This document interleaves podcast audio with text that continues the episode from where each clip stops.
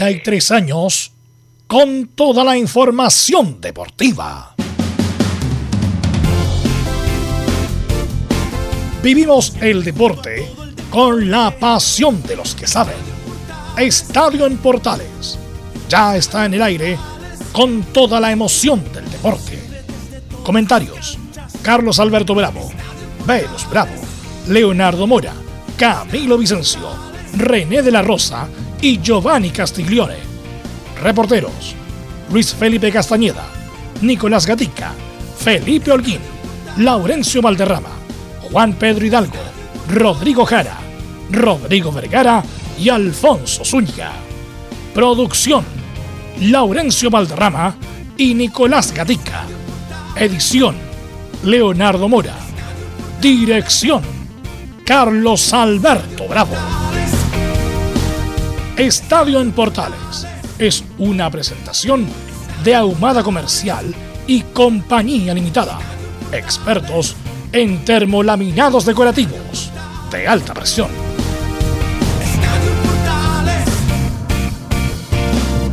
¿Qué tal? Buenas tardes, ¿cómo le va? Bienvenidas, bienvenidos. Los grandes no pueden con Cobresal. Lazarte convoca huerta de urgencia. Ya llegan los chilenos, ya están en Chile Pulgar, Bravo, Medel y otros. Poyes seguirá en Universidad Católica es la gran pregunta del millón. Vamos a analizar este mucho más en la presente edición de Estadio en Portal. Saludamos de inmediato a nuestros reporteros. Nicolás Gatica, ¿cómo le va? Buenas tardes.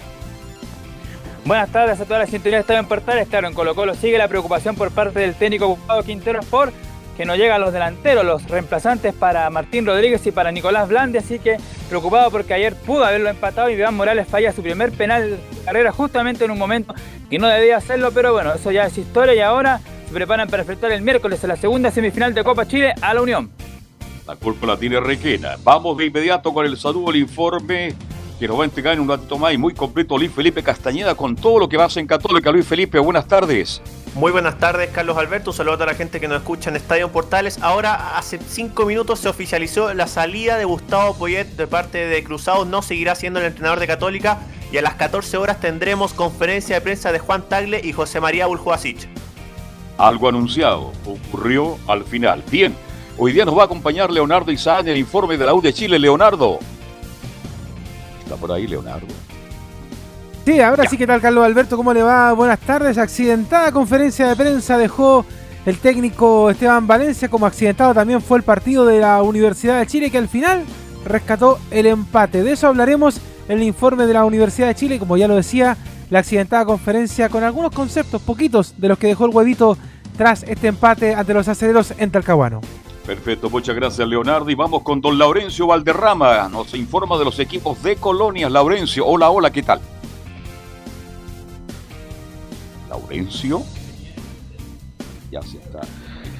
Hola, ¿qué tal, don Carlos Alberto? Muy buenas tardes para usted y para todos. quien ¿Me escuchan ahora? Sí, dale, dale, dale. Fuerte y claro. Dale, Laurencio. Muy bien. Ahora sí, reiteramos el saludo. Muy buenas tardes. Muy buenas tardes para usted, don Carlos Alberto, y para todos quienes nos escuchan en Estadio Portales Edición Central. Eh, por cierto, vamos a tener en esta jornada lo que dejó la goleada de Palestino ante la Católica, justamente que provocó la salida de Gustavo Poyet y también la salida de Palestino de la zona de promoción y también lo que eh, dejó el triunfo de la Unión Española sobre Unión La Calera, que entre otras cosas le permitió a Colo Colo mantenerse en la cima del campeonato. Estimas en Estadio Portales.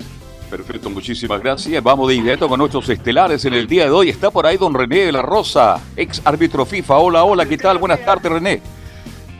¿Cómo está, don Carlos? Buenas tardes a todo el equipo y a todos los oyentes de Estadio Portales. Muchas gracias. Ahí está René de la Rosa. Camilo Marcelo Vicencio Santalice. ¿Cómo está usted? Buenas tardes. Muy buenas tardes, Carlos, para usted y para todos los auditores de Estadio en Portales. Hay harto que comentar. Lo de Poyet, la nueva, la salida después de noveno técnico que se va del campeonato nacional.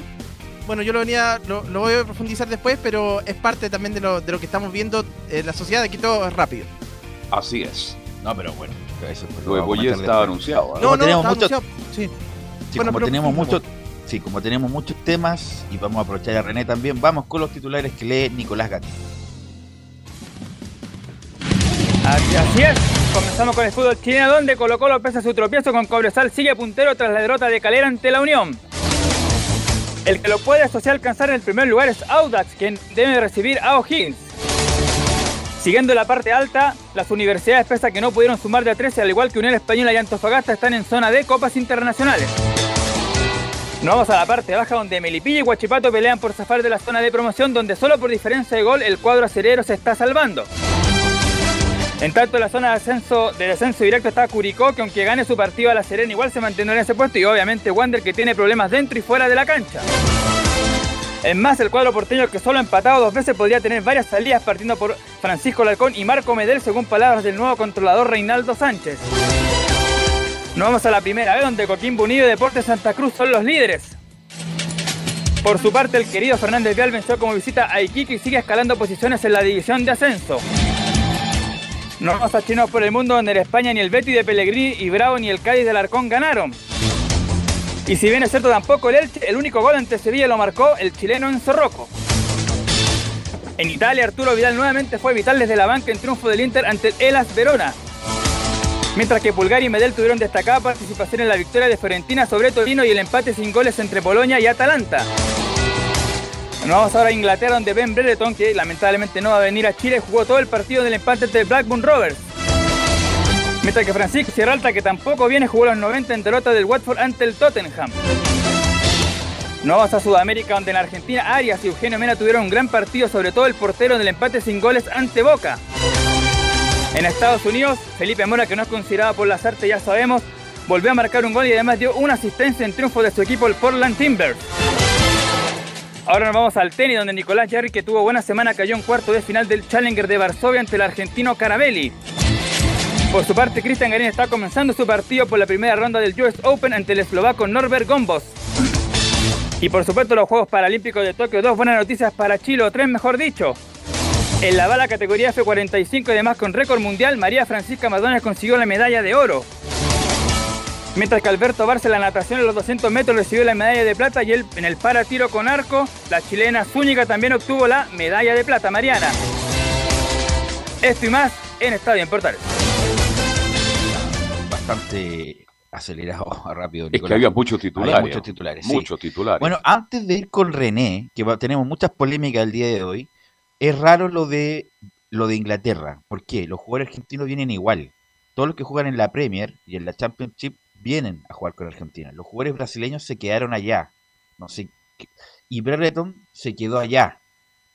Por eso a mí me llama la atención que los jugadores argentinos no tomaron el bolso y ya están en Venezuela todos los que están en la Premier ya están en Venezuela ya para esperar el partido con, con Venezuela. Y me llama la atención los jugadores brasileños por qué se quedaron allá y por qué no, no como gesto de rebeldía, entre comillas, porque los mismos argentinos, ¿qué nos va a pasar?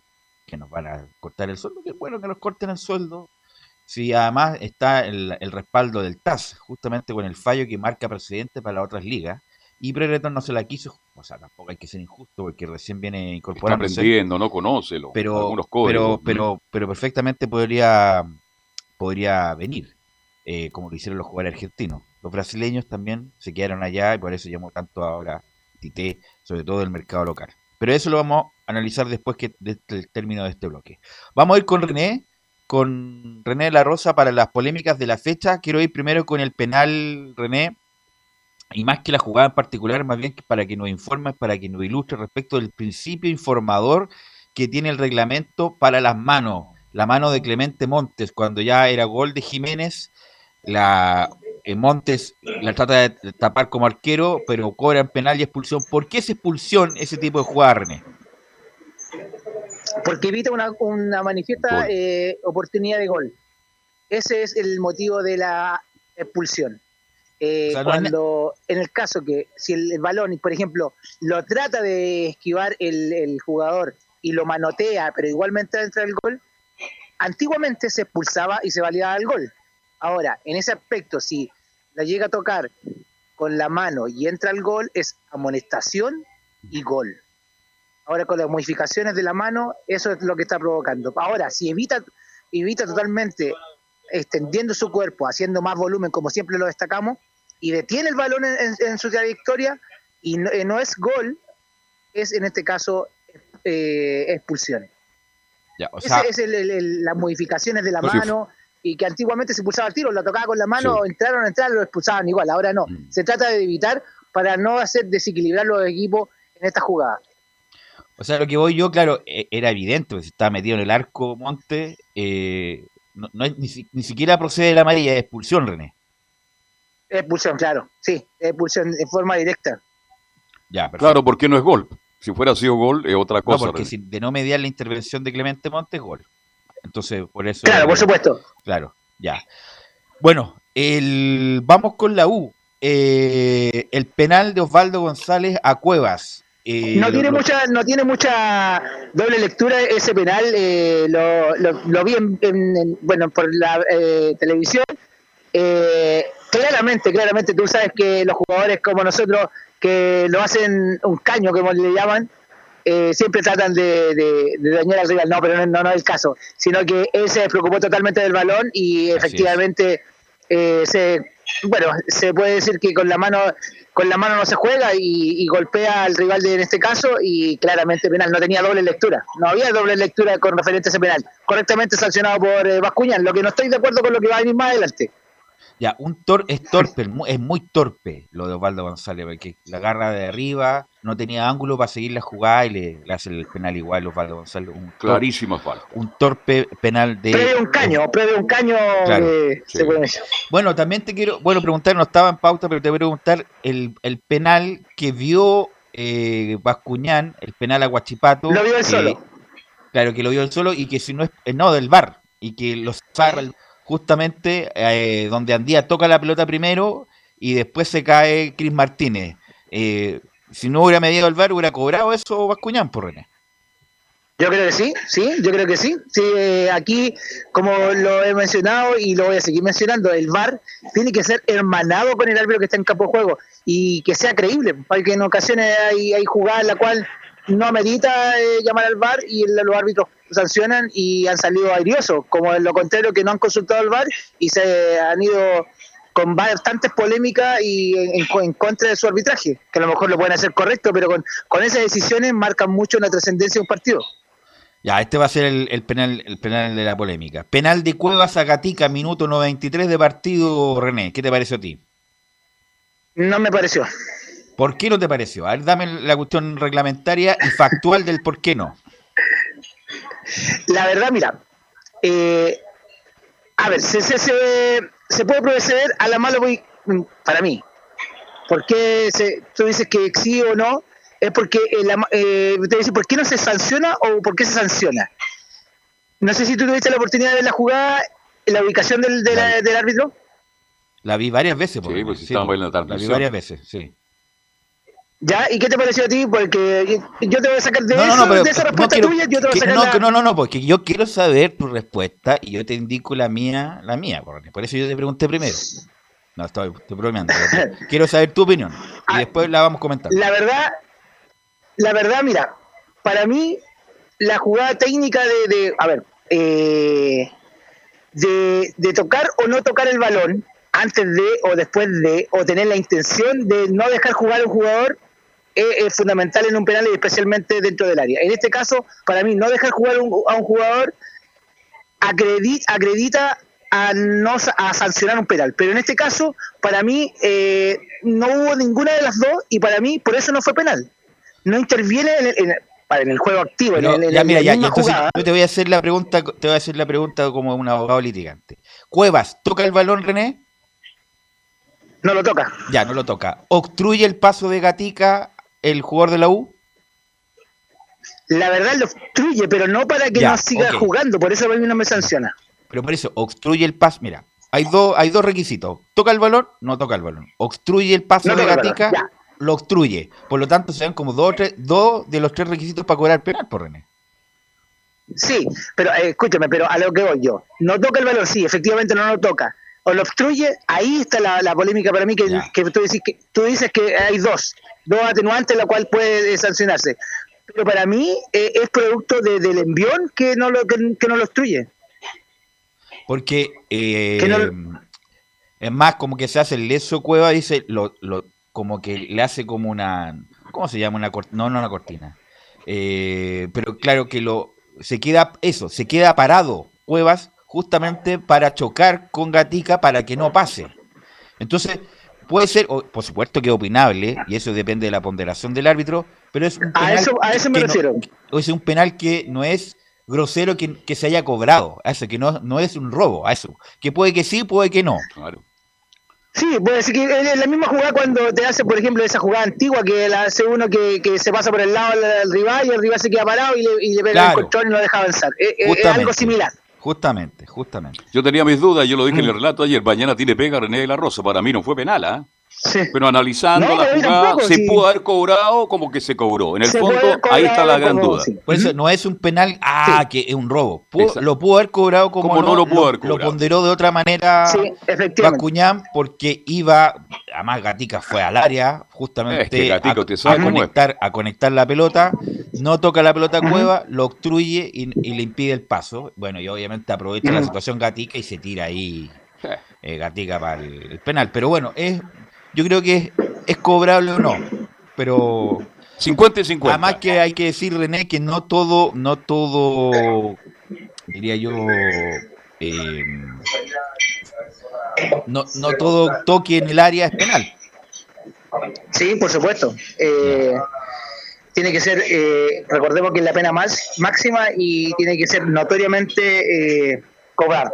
Ya, ok, eso, bueno, ya lo, usted escuchó la opinión de René y la opinión nuestra respecto del penal. Lo otro, René, esta, esta como jugada, esta cuestión como eh, viveza criolla, de, sobre todo de Arias, el jugador de la U, que no estaba para jugar, pero estaba en la banca y le dice cualquier cosa al árbitro y le pone amarilla como para limpiarse las, amarillas para los partidos que vienen. Eso está bien, está mal, no debería tener una, sanción mayor porque fue, fue a buscar la amarilla intencionadamente. Eh, a ver, yo voy a, para que, y no es novedoso lo que voy a comentar, algunos jugadores buscan la amarilla, recordemos lo que lo, lo mencionamos en un programa anterior, que pedía la amarilla para poder estar libre, porque los, jugadores son como como todos, si quieren estar libre o no libre el próximo fin de semana por acumulación de tarjeta, ellos saben su, su estadística de amarilla. Pero efectivamente aquí la buscó, la buscó y lo consiguió. Pero yo creo que hubiese sido más estricto, yo creo que con esa amarilla, capaz que lo hubiese expulsado directo en, forma directa, porque es muy notorio eh, buscar eh, el jugador una amarilla, es muy, es muy notorio y para eso hay cuarto y, se puede evitar. Pero aquí fue notoriamente que se la quería ganar, la quería, la quería y la consiguió. Y logró su objetivo, para él es, logró su objetivo, para Julio lo complicó. Bueno, lo mismo que Espinosa, que también Espinosa sacó amarilla y tampoco va a jugar la, subsiguiente fecha. Bueno, el penal, el penal famoso, René, el penal que le hacen a Cobresal, no, a Colo Colo, perdón, la mano del, del jugador de Cobresal. Eh, Mario Pardo. Mario Pardo, nos indica Camilo. Eh, ¿Qué te pareció? A ver, eh, destacar, destacar, bueno, destacar que han ido mejorando los arbitrajes en último, en lo de los árbitros que más o menos ya tienen proyección, se puede decir. Que, que lo más antiguo, por ejemplo, como Bascuñán, que está, que estamos hablando lo bueno, lo malo y lo, feo eh, ha ido eh, parejito. Pero con lo que se refiere a, esa mano, para mí eh, es una mano la cual se puede se puede volver de dos maneras. Que, efectivamente como para mí, para mí, la verdad, para mí es penal. Para mí es penal. Ya. Pero es como la jugada anterior que estábamos comentando. También puede ser que la evalúe de otra forma y, no se sancione. Es algo muy simple lo que estoy explicando, pero es, son manos evaluables, pero que, que tengan eh, procedimientos y tengan argumentos para no sancionar un penal. A eso me refiero, no sé si se entiende. Ahora, lo que pasa, René, lo que pasa, René, es que igual lo mismo cuando uno hace una, la mano cuando está de espalda. Uno no pone las manos cerradas a la altura de la cintura, uno va con las manos abiertas y, bueno, se cobran penal en una y otra. El, el muchacho Cobresal perdió el, cabezazo, pero está de espalda por ahí. Pero tenía la mano abierta y con eso, bueno, cobraron penal. Eh, la palabra exacta es lo que siempre mencionamos en los programas, vos. Amplía su volumen de cuerpo con la finalidad de obstruir el balón, aunque no tenga la intención, porque no es una mano natural. Ahora el punto, René, es que uno no salta con las manos cerradas. Uno no con los brazos abiertos. Claro, uno, uno salta con los brazos abiertos en general, entre comillas. Bueno. pero bueno, a mí también me parece penal. Sí. Oiga, una pregunta. Eh, perdón, René.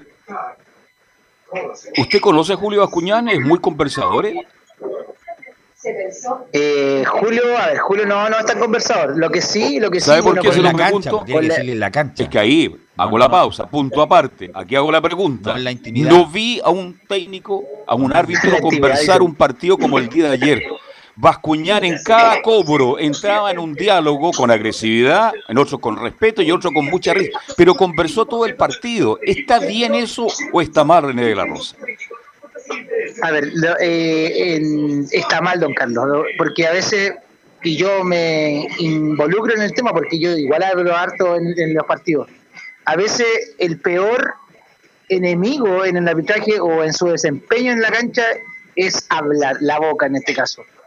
Eh, ponerse al mismo nivel de jugador o el jugador se ponga al mismo nivel de uno, eh, es el que el cara a cara con el jugador está bien, pero ya cuando es masivo o se escucha o si se, se puede decir que se escucha eh, diferentes jugadores y mal rival que lo está tratando mal o bien, o, eh, eso es lo peor. A veces es mejor estar como Castrilli, calladito nomás, calladito y sancionar según la regla, eh, que es su mejor herramienta y no hablar, porque a veces por la boca, lamentablemente, eh, muchas funciones de nosotros eh, no hace, nos restringe, porque sería muy autoritario e incluso se pasaría eh, de su abuso de autoridad. El que habla el, el pito, como dice el árbitro. Eh, que habla bueno, el, que, sí, el que marca. Sí, el que marca. Eh, bueno, ¿alguna otra jugada más, Camilo, que quiera aportar ya para terminar esta parte, ya para ir a la selección y también preguntarle a René de lo que viene, Camilo? Sí, en el partido católico, el penal de Valencia, el primero, no creo que haya dudas. No sé, si René lo, lo pudo haber visto que fue el primer penal. No, no, e-, ese penal lo, lo revisé yo y no me cabe ninguna duda. Penal penal bien sancionado. Bueno, y ella tenía una amarilla, así que doble amarilla absolutamente justificado. Y era expulsión, Sí. sin nada, nada que decir. Bueno, ahí están, tuvimos muchas polémicas el día de hoy, muchas polémicas el día de hoy, em, así que bueno, te agradezco René, pero no, no te vayas René, ¿eh? te quedan siete minutos según contrato, em, así que vamos a hablar de la selección. Y por lo mismo nos le vamos a dar la bajada, Leo, justamente a la selección, porque llegaron los jugadores chilenos a Chile, valga la redundancia, y vamos a escuchar la primera, Leonardo, el 0-1, respecto de que Vidal nos comenta que esperamos sacar la máxima cantidad de puntos. Con muchas ganas, espero que sean tres partidos buenos para nosotros y ojalá sacar el máximo de puntos. Nunca tuvimos problemas nosotros, así que por eso estoy acá y espero, como te digo, rendir al máximo y tratar de sacar la mayoría de los puntos. Cada, cada país tiene sus reglas, así que no, más allá no me meto. Lo importante es que traten de llegar todos los jugadores nomás, yo ya estoy acá y como te digo, espero que la selección se prepare bien nomás y saquemos la cantidad de puntos que, nos sirva. Vamos con la de Mauricio y la Leonardo, que estamos con confianza y lo importante es sumar puntos. Con confianza, a ver si a sacar puntos, que es importante. Eh, no, no, no pude, hablé un poquito hace dos días atrás con Claudio y no sabía él tampoco si qué es lo que iba a pasar. Sí, sí, yo creo que los tres partidos son partidos difíciles, mucho más con Brasil, pero lo importante es sumar. Ya estamos en una etapa que tenemos que sumar puntos porque se nos viene la clasificatoria muy difícil. Sí, bueno, lo último fue la Copa América eh, con resultados importantes, así que tratamos ahora de concentrarnos y de llegar a la mejor forma del juego. Entonces la pregunta es, bueno, lo estábamos conversando y te pregunto, René, ¿Brereton pudo haber hecho algo más para venir por Chile o, o como estaba recién? está en la Championship, no quiere irse en contra del club, como que no se quiso quemar eh, René de la Rosa que viniera a Brereton, a pesar de todas las, las prohibiciones que le dio la liga. Eh, la verdad, la verdad, Velus, eh, voy a ser súper sincero, para mí no se quiso quemar la palabra que más se acerca a esa decisión, debido a que él, a ver, hay que sentir la camiseta, primero. Hemos tenido históricos en los cuales se han echado a, a la espalda su equipo y han viajado igual para presentar a la selección. Pero como una persona que en realidad está recién, está, eh, yo en realidad estoy con él, en el sentido que él tiene que ver su futuro, tiene que ver su proyección, pero yo creo que hubiese sido un bonito gesto, un bonito gesto como amor a la camiseta, así como él se, tanto se expresa, como que ahora hay tanta publicidad con él, es un representante como algunos jugadores de renombre que tiene la selección, pero me hubiese gustado con este gesto haber eh, sido diferente. Camilo, ¿qué, qué, bueno, insisto que, porque para la gente que nos está escuchando, contextualizar, los argentinos vinieron igual, todos los argentinos de la Premier vinieron igual, haciendo como... Eh, como palabras, no palabras, no ridiculizando la situación, pero aquí estamos nosotros, aquí venimos, estamos puestos. Los brasileños, extrañamente, se quedaron allá y Brereton y Sierra Alta no van a poder venir. ¿Qué pueden haber hecho estos dos muchachos, Camilo Segundo? Eh, podrían haber venido, sobre todo también, bueno, pero ahí uno demuestra lo claro que no tienen, son nuevos, quizás no quisieron asumir un, si es que no quisieron entrar en conflicto con sus clubes, ese es el, es el problema, sobre todo lo de Britton pero porque los otros, por ejemplo, los, referentes se vinieron nomás, porque se vinieron Arturo Vidal el sábado ya ya estaba abordando la No, pero, pero Camilo, yo hablo de la liga inglesa. De la liga inglesa, Los otros están autorizados, están, autorizados. La liga española, hay que recordar lo, del TAS, que, le dio la razón a la FIFA, pero los de Inglaterra, los de Inglaterra hubo mucho, mucho miedo, los argentinos vinieron igual, los brasileños se quedaron y los dos jugadores chilenos que están allá no, no vinieron. Eso es lo que pasó finalmente. No, no, quisieron asumir, no quisieron entrar en conflicto con su equipo. Si se venían, a lo mejor creían que se iba a agrandar la situación. Tiene que definir, tiene que ver su futuro también. Por ahí creo que va la situación. Falta, faltó experiencia en el fútbol. Imagínense Vidal y mi Gary Medel jugando el fútbol inglés. Estarían acá. Vienen igual, sí. Vienen Porque ellos tienen currículo, tienen, tienen, jineta. tienen espalda. Tienen, espalda. Entonces, ahí, yo no lo voy a.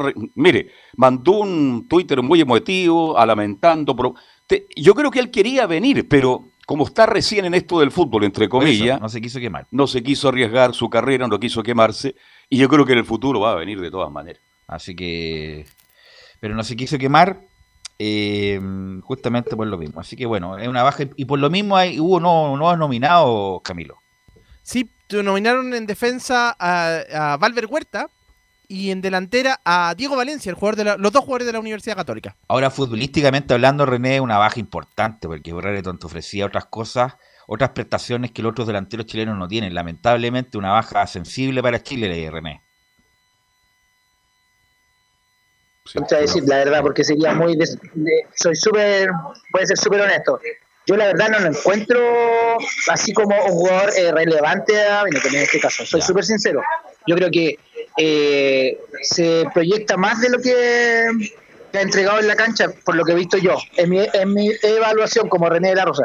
Pero yo creo que hay jugadores, sí, es muy cierto lo que dices tú, el juego, el roce que tiene eh, en otro en otras ligas, pero a lo que me refiero que yo creo que si le dan la oportunidad ahora, como lo están demostrando eh, los jugadores de Católica, que ahora eh, porque por urgencia lo están llamando, yo creo que pueden dar más, más que es lo que uno piensa. Así que en ese aspecto en realidad no voy a quiero quiero hacer una polémica una polémica buena contigo. Y lo que pasa es que obviamente una polémica buena. Brereton no es Ronaldo ni, ni Mbappé ni todo lo demás, pero Brereton tiene cualidades que los otros jugadores chilenos no, tienen, la tienen. Que es potencia, velocidad, altura, envergadura, lo mostró en los partidos de la Copa América, los jugadores chilenos tienen otras cosas. Valencia es un buen jugador en el área, pero no tiene la zancada larga como para recorrer 30 metros, como lo puede hacer Brereton. Vargas es otro tipo de juego eh, Menezes mide un metro cincuenta, tampoco tiene, tiene, tiene otro tipo de juego. Eh, ¿Quién más tal? Morales. sí. ¿Sabes de quién escuché? De Robin, eh, Robinson. Dicen que él puede tener las características de. Puede ser. Pero, pero, pero mira, Robinson, que no ha jugado nunca por Chile. Sí. Que lo pongan ahora con Brasil. O sea, hay, hay que ir de a poco, como fueron con Brereton, que le jugó, que estuvo nominado en la eliminatoria, no jugó ningún partido y en la Copa América recién ahí, recién debutó. Por eso, para mí, René tampoco, insisto, no es un fenómeno, pero es un muy buen jugador, por eso para mí es, sensible la baja de Brereton, sobre todo si no se tiene a Alexis Sánchez, René. Sí, voy a seguir insistiendo, voy a seguir insistiendo, vamos a seguir la polémica y este programa va a terminar con polémica. para mí... Ya. Pero ¿por qué es eso? No, está bien, está bien, tu opinión. Me encanta la trascendencia que trae eh, ese jugador y yo creo que los que van a ser seleccionados van a ir con otra motividad y van a darle buen resultado a Chile. Ok. Bueno, René, te agradezco, ¿ah? Te agradezco. con polémica, vaya. Sí. no, te agradezco. Ah, mira, acá está lo que, mira, lo que escribió. Lo manda Leo Mora, lo de Sierra Alta, es muy, eh, eh, comillas, es muy difícil poner en palabras lo que significa para mí jugar por mi selección, mi país. Siempre es un orgullo una emoción gigante vestir la camiseta de la Roja. Hoy día los jugadores de la Premier League nos vemos en una situación difícil y complicada en la cual no tenemos autorización de nuestros clubes para viajar a Sudamérica por reglas sanitarias del gobierno que nos perjudican mucho la vuelta del viaje. Lo que espero que se resuelva pronto. Por esto no quita que me apoye la Roja, está más fuerte que nunca, el mayor de la edad. Bueno, por eso te digo, eh, los jugadores argentinos fueron igual. Los jugadores argentinos fueron igual. Martínez, eh, los Chelsea.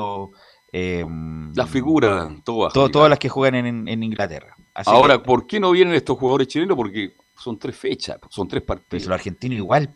no, por pero eso te digo igual que los es la forma, igual. Eh, por eso se defiende el fútbol inglés, que es mucho tiempo más la cuarentena. Bueno, bueno, pero es que esto es justamente por, una cuestión de emergencia. ¿Y por qué la FIFA nos impone? ¿No tiene ya el poder la FIFA para pues decirle a los ingleses, señores, por favor? Va a haber consecuencias posteriores, pero ahora, eh, claro. Bueno, así que vamos a ir a la pausa. Gracias, eh, René, muchas gracias, René. Eh, nos encontramos el, el miércoles. Un saludo a todo el equipo, a todos los que están en y buenas tardes. Chao, gracias René.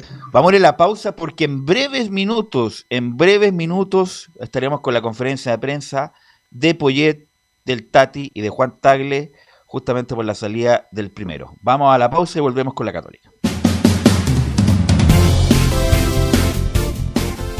Radio Portales le indica la hora. Las 2 de la tarde, un minuto. ¿Quieres tener lo mejor y sin pagar de más? Las mejores series de televisión, los mejores eventos deportivos, equipo transportable, películas y series 24/7. Transforma tu TV a Smart TV. Llama al 973-718989. Twitter arroba panchops. Visita www.radiosport.cl, el sitio web de la Deportiva de Chile. Programas, noticias, entrevistas y reportajes, podcast, radio online y mucho más. Todo lo que pasa en todos los deportes lo encuentras en www.radiosport.cl. La Deportiva de Chile en Internet. Porque lo bueno puede ser aún mejor. Prepárate a conocer la evolución de la Primera de Chile. Bienvenido a Portales Digital. Ingresa ya a www.radioportales.cl y descubre nuestra señal en vivo en audio y video, además del tradicional 1180m. Mantente al día con las últimas informaciones de Chile y el mundo e interactúa con nosotros a través de nuestras redes sociales en Facebook, Twitter e Instagram. Recuerda www.radioportales.cl La nueva multiplataforma de la Primera de Chile ahora es aún mejor. Termolaminados de León, tecnología alemana de última generación. Casa Matriz, Avenida La Serena, 776 Recoleta. Foro 22 622 56 76. Termolaminados de León. Desde todo Chile. Desde todo Chile. Y para todo Chile. Y para todo Chile. Portales Digital está en todas partes. www.radioportales.cl entre marco grande y marco chico, media vuelta y vuelta completa. Escuchas Estadio en Portales, en su edición central. La primera de Chile, uniendo al país, de norte a sur.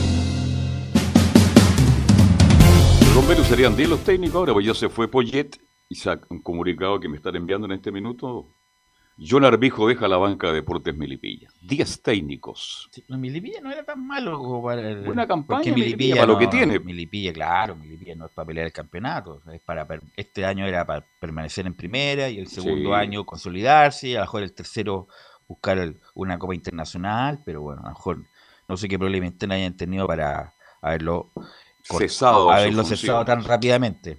Bueno, vamos con Luis Felipe Castañeda, que tiene muchas novedades con la Católica, no se estará conectado. ¿De un Luis Felipe? Sí, ¿aquí me escuchan bien, muchachos? Sí, muy bien. Perfecto, un saludo Velos y a toda la gente que nos escucha en Estadio Portales. Claro, está bien movida la jornada con la información de la Universidad Católica. Estamos esperando todavía que se inicie la conferencia de prensa. Va a hablar Gustavo Poyet, pero solo se va a despedir. No recibirá preguntas de la prensa el, el ahora ex técnico de la Católica. Los que, a los que sí se les podrá preguntar serán a Juan Tagle, el presidente Cruzado y al director deportivo, eh, al gerente deportivo José María Uljuasic, quienes van a atender a la prensa.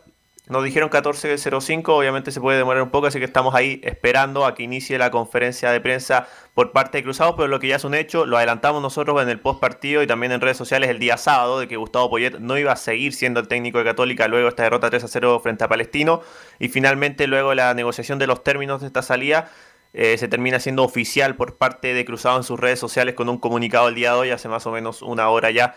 Así que Católica se queda sin entrenador, ya empiezan a sonar nombres, pero eso es mucho rumor todavía, hay que esperar la, voz todavía de, la dirigencia.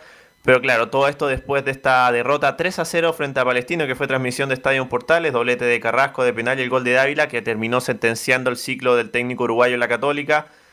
Eh, una católica que se fue se fueron expulsados Diego Valencia y Clemente Monte. Fue un partido bastante dramático. el, hijo no se va a despedir tampoco en conferencia de prensa para que sea más, más simpático todo. Va a invitar a un... No, se, yo creo que se va a ir calladito por, la puerta de atrás mejor para evitar más problemas. Porque un ayudante técnico no era tan protagonista. no da tanto jugo como el hijo de Poyet. Yo creo que Poyet lo mejor es no trabajar con ese muchacho que dio más noticias afuera o sea, todo, todo lo que es relacionado fuera de la cancha que dentro de la cancha, Camilo.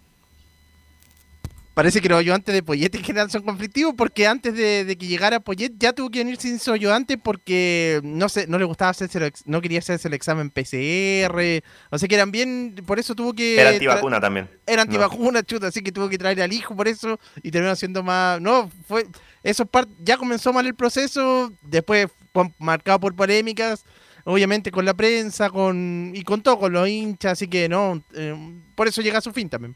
Ahora, este Luis Felipe, le hago la pregunta, yo tengo la información de Católica, antes del partido palestino con Católica, y por ahí le mandé un mensaje a Camilo Vicencio, que si perdía Poyé prácticamente no seguía. Mire, antes del partido. Pero mira lo que le dijo, si era obvio que... no, no, no, antes del, del resultado... No, pero por eso, si perdía era una posibilidad que se fuera. Además, yo creo que más que perder es cómo perdió. Exacto porque perdió 3-0 por goleada con dos expulsados. ¿Hace cuánto que no pasaba eso, Camilo, en la Católica? Pero con penales. Que, que, que, la Católica, con dos hombres menos, perdiera por goleada. Hace tiempo yo no recuerdo así, dos expulsados, sí, y, además no mostrando ninguna, con una, una ocasión que fue clara en el segundo tiempo nomás de que tapó el arquero Toselli de Clemente Montes, pero el resto tampoco es que haya... Fue la única vez que llegó Católica, es verdad. Ahora, ¿quién es el ¿Quién va a ser, va a asumir en forma interina, mi estimado Luis Felipe? Yo tengo un nombre, el Motoneto Romero. Porque el, Moto Romero. el Moto Romero, porque es la única división que está entrenando. Mire, se lo estoy comentando de antes. Romero sería el posible reemplazante. Aunque la, disculpa Luis Felipe, pero la última vez que hubo un interino, Romero no asumió. No fue el que asumió él. Es que su división está trabajando. no, no, asumió, me acuerdo, porque no quiso. Fue... No, quiso un interinato. Y estuvo a Estudillo, justamente. Exacto. Sí, lo que pasa, muchachos, con el Moto Romero, él lo hizo en. Me, parece que en el año. Después de la salida de Mario Lepe, eh, me parece que fue que estuvo un tiempo Romero, pero después él siempre ha dicho, cuando ha hablado sobre este tema, que él tiene un hijo con muchas complicaciones de salud y que por lo mismo él no quiere la presión y todo ese tiempo que te desgasta estar en el primer equipo y se siente mucho más cómodo en las juveniles. Ahora, el ayudante del Moto Romero en la sub-19 es Rodrigo Valenzuela, el ex lateral de, la Católica, el paso por México, también por la Universidad de Chile. Él es un nombre también que tomaría bastante fuerza, eh, viene siendo el ayudante. Y otro que se habló por ahí era el de Milovan Mirosic, pero ese está un poco más menos probable. Yo creo que entre Rodrigo Astudillo, también que lo comentaban ustedes, que asumió la última vez que hubo un interinato, o Rodrigo Valenzuela, yo creo que entre esos dos debería salir el nombre del interinato en la Católica. Mira, pero bueno, me imagino que como, eh, bueno, por, por ejemplo, el Hugo Valencia ya venía 10 años trabajando en la U, Valenzuela. Bueno, lleva un tiempo, pero no ha tenido... no, no tiene eh, mucha experiencia. Y el Romero a mí me ha dicho más que, bueno, ese es un factor lo que dice Luis Felipe, lo vimos también en reportaje en la Teletón, una historia, la verdad, emocionante la Romero. Pero más que eso, era que como que él quería... Un cargo más. No, no, no, no, no. Quería que lo, en su momento, cuando lo querían nomar el técnico, que lo, lo ratificaran hasta final de año. Y como era un interinato indefinido, él quiso que no. Ah, entonces no. Y ahí como se siguió en la, en la división inferiores. Ahí me dijo eh, que el problema, él dijo que es tremendamente duro y complicado. Me lo comentó en un lugar donde yo habitualmente voy y conversamos como dos horas esa tarde. Me dijo, esa, lo que estáis diciendo tú. Nunca me han ofrecido un cargo más permanente. Vale decir, vengo por dos o tres partidos, si me da bien me echan, si me da regular también me echan. Entonces, Claro, y ahí subió Estudillo, que me acuerdo que no lo hizo. Bueno, la última me recuerdo Mario Lepe. Uh, ¿hace cuánto tiempo? Eso fue hace como 10 años. Sí, Astudillo, Astudillo salió segundo del torneo, eh, pero muy lejos de Colo Colo, que fue campeón en su momento, con Tito Tapia, me recuerdo. Me acuerdo Mario Lepe, figura estelar de la Católica, eh, que ganó la Copa Chile a Magallanes, pero en el campeonato no le fue bien. Y Mario Lepe era muy criticado, la gente tiene mala, memoria, era muy criticado, Camilo se acuerda, ¿no? Usted mismo, no. Sí. Eh, lo criticaba. lanzaba, lanzaba con cosas contra por, Lepe, por, su juego, por, su juego, Camilo. Sí, el 2011 fue, es que fue después de la era de Pisi y tuvo hasta el 2012 prácticamente, claro, ganó esa Copa Chile, pero cuando la Copa Chile no, justo jugaban con juveniles en ese momento, pero, pero claro, no, no peleó el campeonato. Pero Lepe sigue trabajando en Católica en este minuto. Sí, volvió a la católica. Sí. Así que puede ser. Yo doy este nombre como posible reemplazante por algunas dos o tres partidos, porque ya aparecen muchos nombres, mi estimado Luis Felipe. ¿ah? Sí, eh, ayer rondaron un par de nombres. Em, se hablaba de Juan Antonio Pizzi, que fue el técnico de la Católica, que quedó libre luego de su ciclo en Racing. Se hablaba del Vasco Arrobarrena también, que es muy amigo del Tati Buljuasic. Por ahora se hablan de esos nombres. Hay de Barro Esqueloto, de nuevo. Claro, de hecho se intentó por. Tanto Arrobarena como Barro Esqueloto fueron opción en el momento en el que termina llegando Gustavo Poyet. Lo de Esqueloto era por un tema salarial y también porque tenía ciertos problemas de salud su padre y él prefería no tomarse eh, un, receso, pero podría ser también opción para la banca de la Católica y es lo que le vamos a consultar también ahora en la conferencia. Si cuánto tiempo estiman tener un interinato, si van a ir rápidamente en busca de alguno de estos técnicos. Ahí también estaremos atentos a, la conferencia que por ahora todavía no, inicia. Bien, estamos esperando entonces que hable el señor Follete.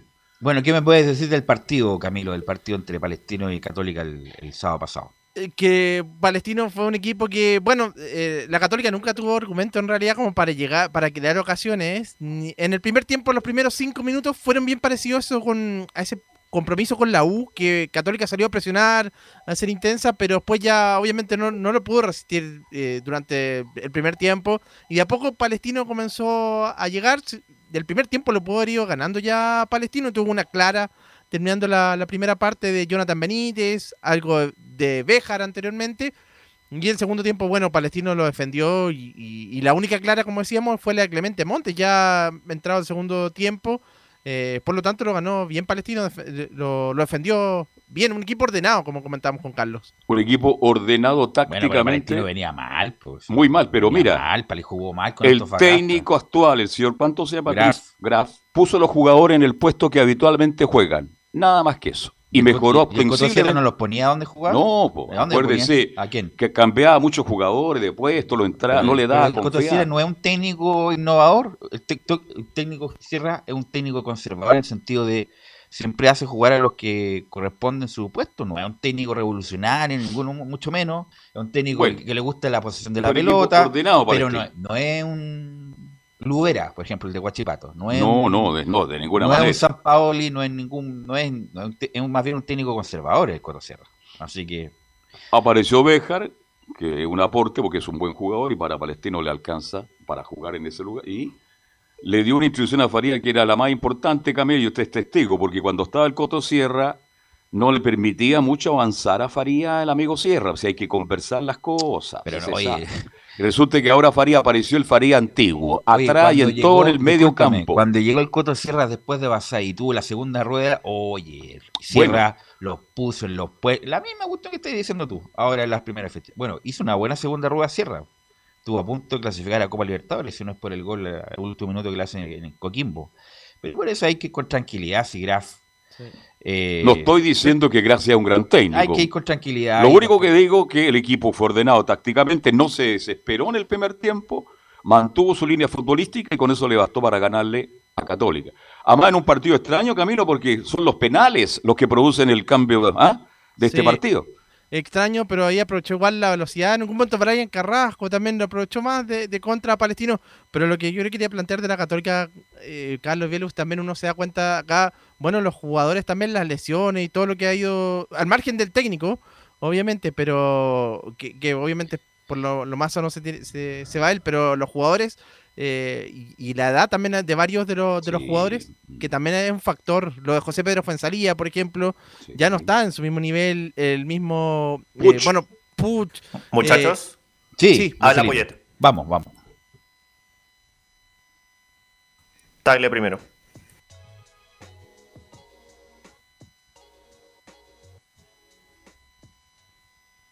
No escuchamos nada, a ver si tenemos la posibilidad de escuchar tiene que esperar el desfase, don Belu, por favor. Ah, ya, ya, ya.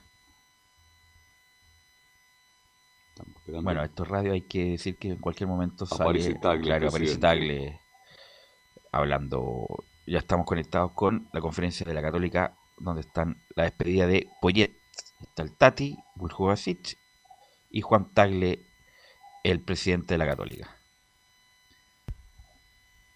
Para que nos para que den las razones del porqué de su salida. Y me imagino, no, no creo que hablen de la cuestión contractual, eso que es la interna. Eh, Nunca como Cruzados estamos muy agradecidos del profesionalismo, de la entrega absoluta de Gustavo y su cuerpo técnico estos meses. Para nosotros eh, fue muy importante que él hubiera asumido este desafío. Eh, nos quedará para siempre recuerdo de su, de su trabajo, su inicio con una, con una obtención de una Supercopa, eh, una, buena Copa Libertadores, una presentación muy importante en ese ámbito. Eh, le deseamos a él lo mejor, lo mejor en su carrera, a él, a, él, a su familia, eh, lo mejor en lo, primero por supuesto en lo personal y en lo familiar, Gustavo. agradecemos, como dije, tu, tu, profesionalismo, tu entrega, todo el trabajo de estos meses y que sea lo mejor. Nosotros seguimos en Católica trabajando en búsqueda de los objetivos que nos hemos trazado. Eh, se han logrado algunos de esos objetivos y hay otros importantes que siguen ahí eh, al alcance y seguiremos trabajando por eso. Así que muchas gracias Gustavo por estos meses de trabajo eh, y te deseamos lo mejor, lo mejor de, todo corazón para, tu futuro y para tu familia y para tu trabajo como, como técnico en otros lugares. Y te, Ahora le damos la palabra al director técnico Gustavo Poyet. Bueno, eh,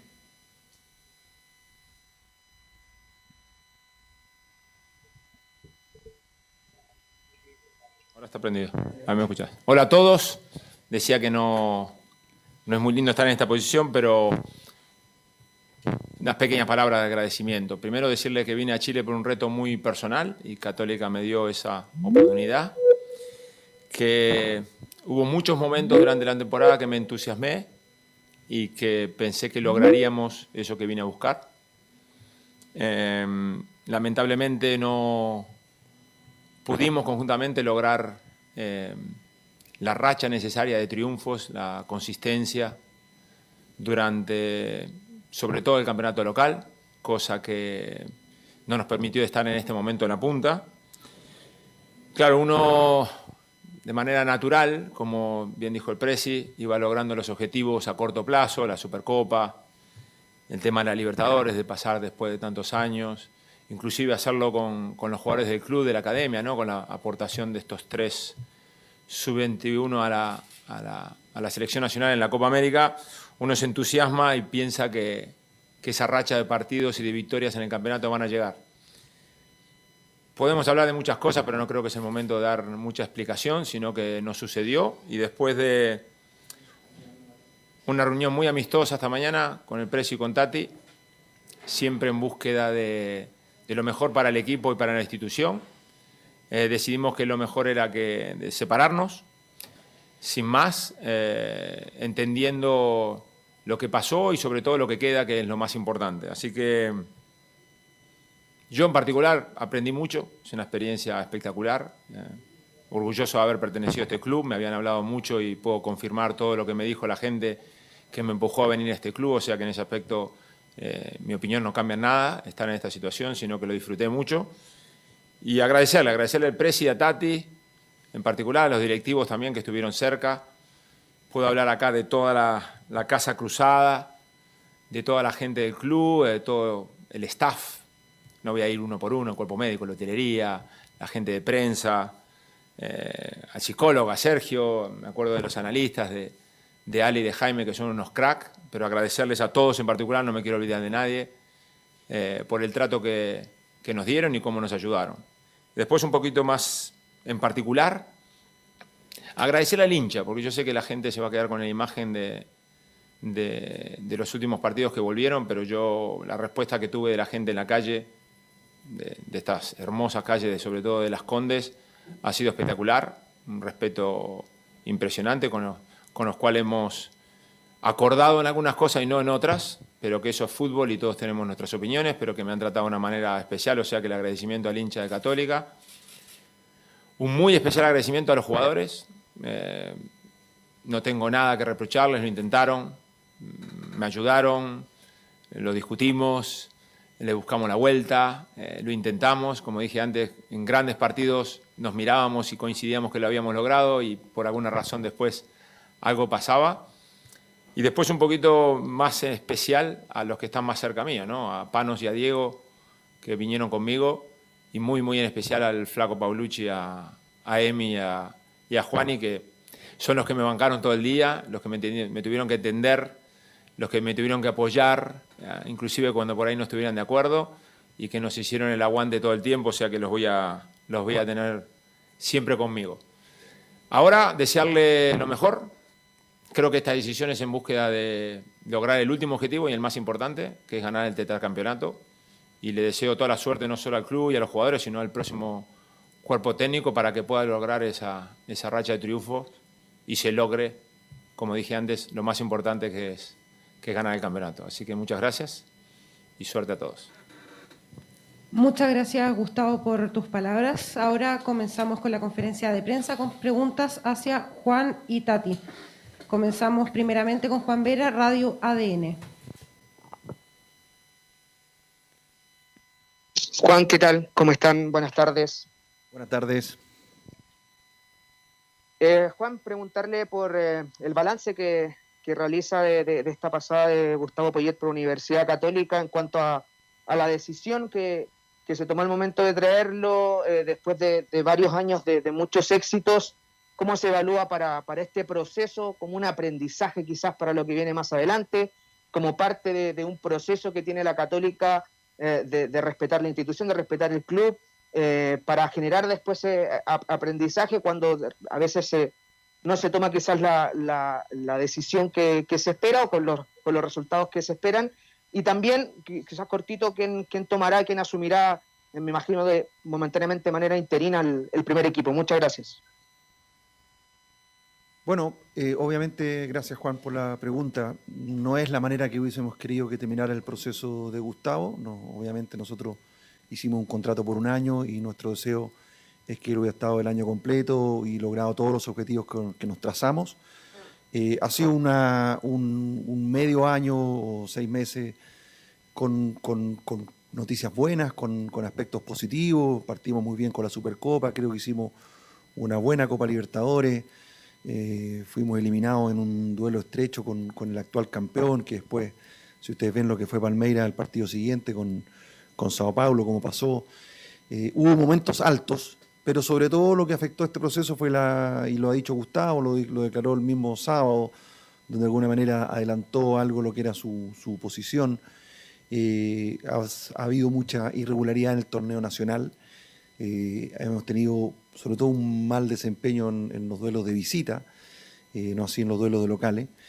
Entonces, es un aprendizaje, sin duda. No hace varios años que no nos tocaba esto de terminar, eh, cambiar de técnico en medio de un torneo. Creo que la última vez fue con, con, eh, con Falcioni. Entonces, es un aprendizaje. Por supuesto, no estamos nosotros exentos o libres de crítica o de, o de cometer errores lo importante, eso sí, es que, es que estamos vivos, ¿ah? eh, estamos vivos en la lucha por el objetivo final. ¿ah? No está muerto el que lucha, dicen. Y nosotros estamos ahí, estamos, estamos, vamos a pelear por, por el tetracampeonato sin duda hasta el final. ¿ah? Mientras no nos digan que podemos seguir peleando, lo seguiremos peleando. Quizás en, en, en aras de esa convicción es que hemos concordado esta decisión con Gustavo. Ambos creímos y estuvimos de acuerdo de que para aumentar las probabilidades de ese, de ese objetivo era, era importante hacer este cambio, eh, que no garantiza nada, por supuesto, pero creo que no, no, nos mantiene en la, en la pelea, siempre ese ha sido el objetivo. Para nosotros el tetracampeonato es un logro inédito, el club eh, no va a dejar de existir porque no lo logre, pero, pero para nosotros es un, es un objetivo muy importante, lo seguiremos buscando. Tomaremos todas las lecciones que haya que tomar eh, de aprendizaje. Eh, Gustavo lo que nos deja y lo que no nos deja, todo lo tomamos. Eh, pero como digo, hemos logrado objetivos y como todos pudimos constatar el día de ayer, esta lucha por el título está, está absolutamente abierta. Hay varios clubes que van a estar peleándola hasta el final y nosotros esperamos ser uno de ellos.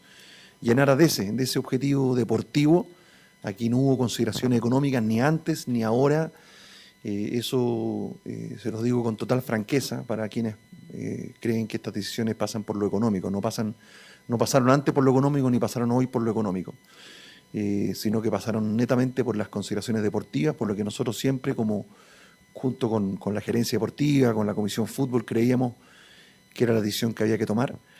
la tomamos cuando creíamos que, y llegamos a este acuerdo con Gustavo cuando creíamos que había que llegarlo. Sobre futuro, Tati, te, te doy te doy la palabra. Hola, buenas tardes. Eh, bueno, como dijo Juan, eh, esta mañana tuvimos una conversación con Gustavo y, se, acordó eh, terminar este proceso. por lo tanto, ahora vamos a, evaluar y analizar cuáles son los pasos a seguir y cuando tengamos bien claro qué es lo que vamos a hacer, eh, lo anunciaremos eh, ya de antemano, eh, teniendo en cuenta que se juega el próximo miércoles. El, cuerpo técnico había dado licencia hasta el miércoles, así que tenemos el día de hoy, el día de mañana para, para evaluar y, tomar la decisión que creamos todos que es la, más conveniente, así que cuando tengamos información la, la anunciaremos. Continuamos con Sebastián Aguilar, Radio Cooperativa. Buenas tardes, Juan. Buenas tardes, Tati. Eh, bueno, también eh, preguntarles en ese sentido, ¿existe la posibilidad de un interinato para asumir eh, la banca de la Universidad Católica de aquí a fin de año? ¿O el camino va a ser caer un entrenador de, de, manera permanente, por decirlo de, alguna manera? ¿Eso es lo que ya está definido o es algo que, como decía el Tati, hay que definir aún? Bueno, eso es precisamente lo que lo que vamos a conversar eh, en estos días. Eh, hay que evaluar bien, eh, no es novedad y no es nada nuevo que, que, estamos viviendo en una etapa compleja a nivel sanitario, a nivel de un montón de cosas que, que hacen más difícil las situaciones, por lo tanto se, se evaluará internamente cuál es la mejor decisión, qué es lo, lo que creemos que es lo mejor eh, de acá al futuro y, vuelvo a repetir, cuando, cuando tengamos esa, esa información la, anunciaremos y seguiremos trabajando de esa manera. Nicolás Muñoz, Radio Agricultura. ¿Qué tal, Juan? Estamos en vivo para Deportes en Agricultura. La consulta es eh, directamente para usted. ¿Siente que la elección de Gustavo Poyet a lo mejor no fue visada del todo? Me refiero a que a lo mejor las expectativas que traían para que el funcionamiento de Gustavo acá en la Católica fuese el indicado, a lo mejor no se evaluaron las campañas anteriores y todo lo demás. ¿Cree que fue una decisión que también se apresuró por la pandemia o que a lo mejor no fue del todo acertada y que hoy obliga a Gustavo Poyet y a, ustedes también a tomar la decisión de que este proceso no, no continúe? Mire, las decisiones, primero, primero que las decisiones son colectivas en Cruzado, no son mías, no son de Tati, no son de un director. Eh, nosotros hicimos un proceso como todos los años hicimos de búsqueda de técnicos, eh, entrevistamos a varios candidatos, revisamos todos los antecedentes, eh, tenemos toda la información, como lo dije, tiene aspectos positivos y otros aspectos que no, que no funcionaron. esto es fútbol, aquí nadie tiene la, la rueda de la fortuna clavada, así que bueno, tomamos esta decisión eh, estamos expuestos y abiertos a, las opiniones, a los comentarios, a las críticas. Eh, no, no, no, sacamos nada con, con, empezar a reevaluar si se tomó la decisión correcta o no. Eh, Gustavo logró objetivos importantes y ahora, bueno, a seguir adelante. nosotros tenemos que tomar decisiones siempre teniendo lo deportivo en primer lugar. Eso, eso es una ese es un, principio fundamental. Lo deportivo es primero. Eh, hoy el objetivo de seguir peleando el campeonato es el objetivo que nos, nos guiará en la toma de decisiones. Le podremos apuntar o no. Nadie, ningún club del mundo tiene eso asegurado, ni los, ni los equipos más millonarios lo tienen así asegurado, eh, o que cuente con todos los recursos, lo tienen. De tal manera que eh, así trabajamos antes y seguiremos siempre trabajando mientras estemos eh, este, este directorio, esta gerencia deportiva a cargo de Cruzado. Ignacio Valenzuela, TNT Sports. Hola, buenas tardes José María, buenas tardes Juan. Estamos en directo para el programa Pelota Parada acá en TNT Sports. La pregunta es para Juan. Eh, recién Juan usted mencionaba que eh, en, este proceso de Gustavo Poyet que eran algunas cosas malas, que eran otras cosas buenas. Me gustaría saber eh, qué lección, de lo positivo que le deja el trabajo de Gustavo Poyet y que obviamente será perfectible. ¿Qué es lo que le deja estos seis meses de trabajo con Gustavo Poyet que podrán aportar y sumar a los objetivos de Católica? Gracias. Bueno, Gustavo deja, como dije en, la despedida, deja una muestra de profesionalismo, de mucha entrega, de querer ganar, de tener esa garra y búsqueda siempre del triunfo, de ser muy competitivo, de, de pretender siempre que lo, que los jugadores dejen todo en la cancha. Eh, fue siempre su, discurso, fue lo que nos dijo cuando lo, cuando lo conocimos, cuando lo entrevistamos, creo que fue el trabajo que hizo. Y él mismo también deja la propia autocrítica que él hace, ¿no? Logró agarrar una, racha de partidos, sobre todo en el torneo local, eh, que probablemente habrían marcado la diferencia. Si ustedes ven, hace un mes estábamos punteros después de ganarle a O'Higgins, después parecía, de nuevo venían, venían tropezones, después parecía que con, que con La Serena retomábamos el nivel, después venía de nuevo una, baja, después con Everton. Bueno, entonces él, él, decide lo que decide y lo decide luego en conjunto, comparte su inquietud y nosotros concordamos con él este camino, pero, pero como digo, nos deja su entrega, su profesionalismo y su búsqueda siempre de, ganar y, de aportar al equipo. Nicolás Ramírez, ESPN. Buenas tardes, Juan. Buenas tardes también, José María. Eh, eh, Juan, la consulta es para usted con respecto al tema de los refuerzos y la posibilidad de reforzar el equipo para el segundo semestre. Bueno, la ventana ya, está abierta, el, tiempo va a correr, pero esta decisión, si es que se va a reforzar el plantel, eh, va a ser antes de la decisión del nuevo entrenador o se va a esperar traer al entrenador y que él pueda también dar su opinión con respecto a las zonas que se necesitan reforzar para el equipo?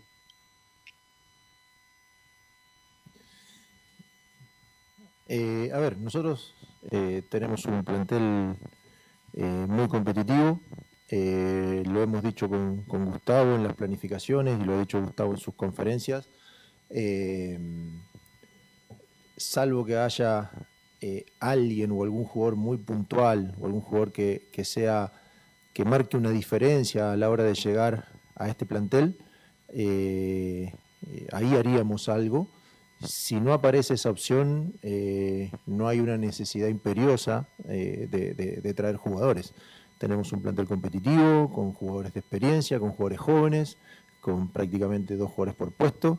Eh, así que eso es, es una evaluación que se va a ir haciendo permanentemente mientras esté el mercado de pases abierto, independientemente eh, de, como dije antes, de la decisión que tomemos en estos dos días de evaluar cuál va a ser eh, lo, que vamos a hacer a partir del, del miércoles que el plantel vuelve.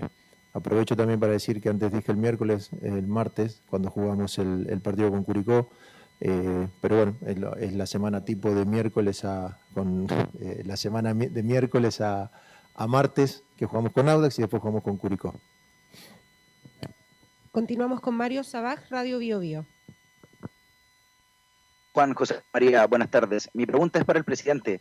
En varias conferencias previas, Poyet comentó algo que usted confirmó también en las palabras iniciales de esta despedida y que tiene que ver con haber cumplido todos los objetivos, salvo el tetracampeonato por estar el torneo en desarrollo.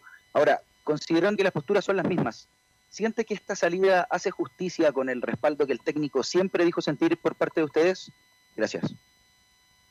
Bueno, como señalé, es, es, un, es una decisión concordada en base a la falta de regularidad que ha logrado que que se ha tenido, que se ha sufrido en el torneo local. Ah, ese diagnóstico eh, lo tuvimos a, la, vista y la, y la visión de, Gustavo y compartida por nosotros de que en este momento era mejor hacer un cambio para reforzar la búsqueda del objetivo del tetracampeonato. Eh, es, es, el respaldo siempre estuvo, lo, lo, dejó en evidencia Gustavo con sus palabras de agradecimiento pero también él entiende más que nadie de que, esto es el fútbol, eh, que el fútbol los resultados son, son fundamentales y que ahora nos queda el gran objetivo del año, eh, que está todavía posible, eh, nada de fácil, pero posible, y que nos pareció en conjunto con él, poniendo al club por delante, que es lo que nosotros siempre procuramos hacer,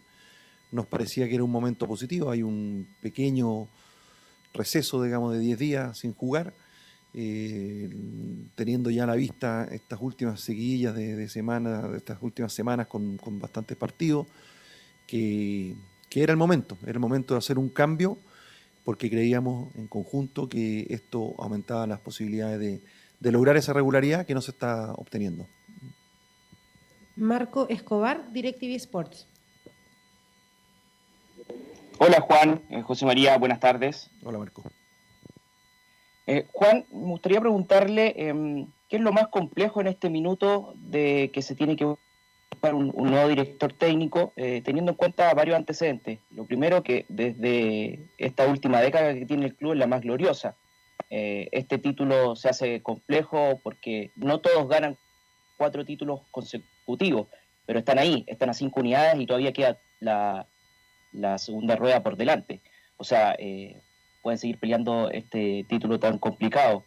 Y si dentro de lo que se conversa, dentro de las posibilidades, el tema de que eh, sea un técnico que conozca el club, ya sea estando dentro o que haya estado adentro del club, está dentro de esas variables, teniendo en cuenta que los últimos técnicos eh, han sido exitosos, pero que no han sido técnicos que, tengan alguna relación anterior con el club. Me refiero a Beñat, eh, Gustavo y Ariel. Bueno, la, verdad, como lo dijo Tati, todas las opciones están abiertas. Eh, nosotros, eh, yo pido que algo, algo de crédito aún nos den. Eh, Católica ha sido campeón en cinco de los últimos siete torneos. Ah, eso no significa que tengamos nada asegurado, pero significa que algo hemos hecho bien. También hemos cometido errores, pero, pero no llegamos a esta situación con, con ideas preconcebidas.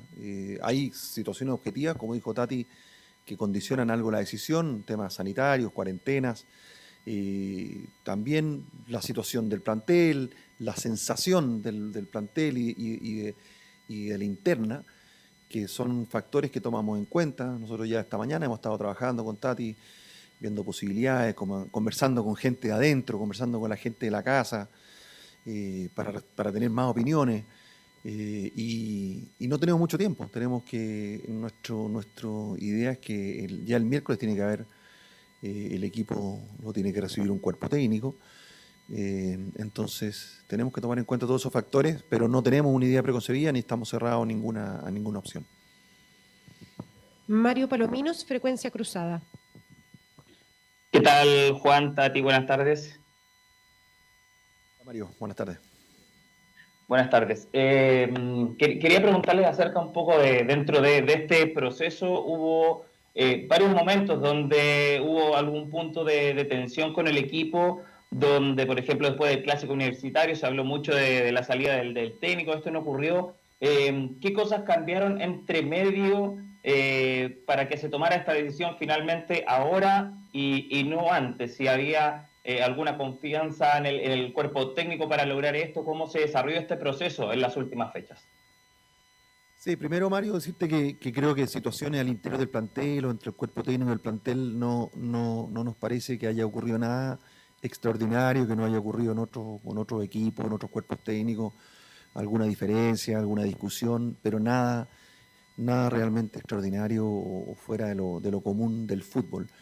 Lo que cambió simplemente es, lo que señalamos antes, que constatamos en conjunto con Gustavo de que no se estaba logrando la regularidad y la consistencia en los resultados eh, y que de alguna manera el técnico sintió que ya el equipo no estaba respondiendo de la manera que él lo imaginaba o lo, o lo quería eh, y que era bueno un cambio, y que era bueno un cambio para, para mantener eh, vivo el, el objetivo. Entonces, eh, son, son procesos de, discernimiento que se dan a través del tiempo, con varios partidos. Eh, hubo, como dije antes, en los últimos partidos, algunos partidos buenos eh, y otros malos. y entonces ese análisis de, irregularidad es, lo que, es lo que en definitiva nos lleva a tener esta conversación esta mañana y concluir que es bueno este cambio. Luis Felipe Castañeda, Radio Portales. Buenas tardes, Juan, Tati, ¿me escuchan bien? Sí, Luis Felipe, buenas tardes. Perfecto, muy buenas tardes. Em, en Católica se han manejado con una línea clara en los últimos años y también usted lo ha dicho que eso también ha traído eh, los campeonatos y los éxitos. En ese sentido, en los últimos años siempre han tenido que cambiar de técnico en, diciembre y han llegado entrenadores de renombre que les ha ido bien en otras partes de, Sudamérica, como Ariel Joran, el mismo Gustavo Quintero y Poyet que, venía de Europa. En ese sentido, se abren a la posibilidad, y lo, han comentado también, del tema interinato, de que quizás puedan, después de mucho tiempo, volver a tener un interino hasta diciembre y confiar en él para que Católica logre el tetracampeonato ¿O hay una idea también de buscar entrenadores de renombre para ir por un objetivo tan importante y tan histórico que es como ganar cuatro campeonatos seguidos en la Católica? Felipe, como, como señalamos, no, no, tenemos una decisión tomada al respecto. Todas esas opciones están posibles. Lo que sí te puedo asegurar es que la decisión que tomemos será aquella que creamos eh, en lo más íntimo, que es la mejor opción para seguir peleando el título. Eh, considerando los, factores, todo el resto de las condicionantes externas, pero esa será la decisión. Ponemos siempre al club por delante y a este enorme objetivo del, del tetracampeonato eh, como un objetivo que está vivo eh, y que lo seguiremos eh, disputando hasta, hasta, que, hasta que la matemática nos diga que, no, que ya no lo podemos hacer. De la manera que todas esas opciones están dentro de las condicionantes que tenemos, todas esas opciones son posibles. Ahí estaba la conferencia larga que escuchamos de, eh, bueno, se merecía escuchar justamente con la salida de Poyet, que siempre cuando uno habla de la salida es como cuando uno va a un funeral. Todas las mm. cosas buenas del, muertito, lo mismo, termina llorando. lo mismo que de la salida de alguien. Obviamente que no, no fueron, ellas hacen su evaluación interna respecto a que hubo no solamente problemas de, acumulación de puntos con Poyet en el campeonato, mal rendimiento, sino también, yo creo que lo más que afectó esto fue la relación humana de Poyet con el plantel y con varios hechos ya acreditados, que obviamente no lo van a, no, lo van a enfatizar. Así que bueno, vamos a, hasta el miércoles. Este miércoles Católica va a dar la información si va a seguir con un interino, o más bien si va a poner un interino, o va a ir por un técnico ya más consagrado para el término del campeonato. Pero como nos queda poco tiempo, vamos a ir con la U. Y ayer estuvo con la U don Leonardo Mora, que, tuvo, que estuvo en, en Talcahuano y nos va a comentar de la jornada que, como lo dijimos ayer, a pesar de que la U jugó muy mal, que Huachipato mereció perder, fue un gran punto. No, Huachipato mereció ganar. Mereció ganar, perdón. A pesar de todo eso, bueno, la U mereció perder. Eh, a pesar de eso, logra un punto que puede ser de oro, dependiendo cómo se desarrollen las fechas Leonardo Mora.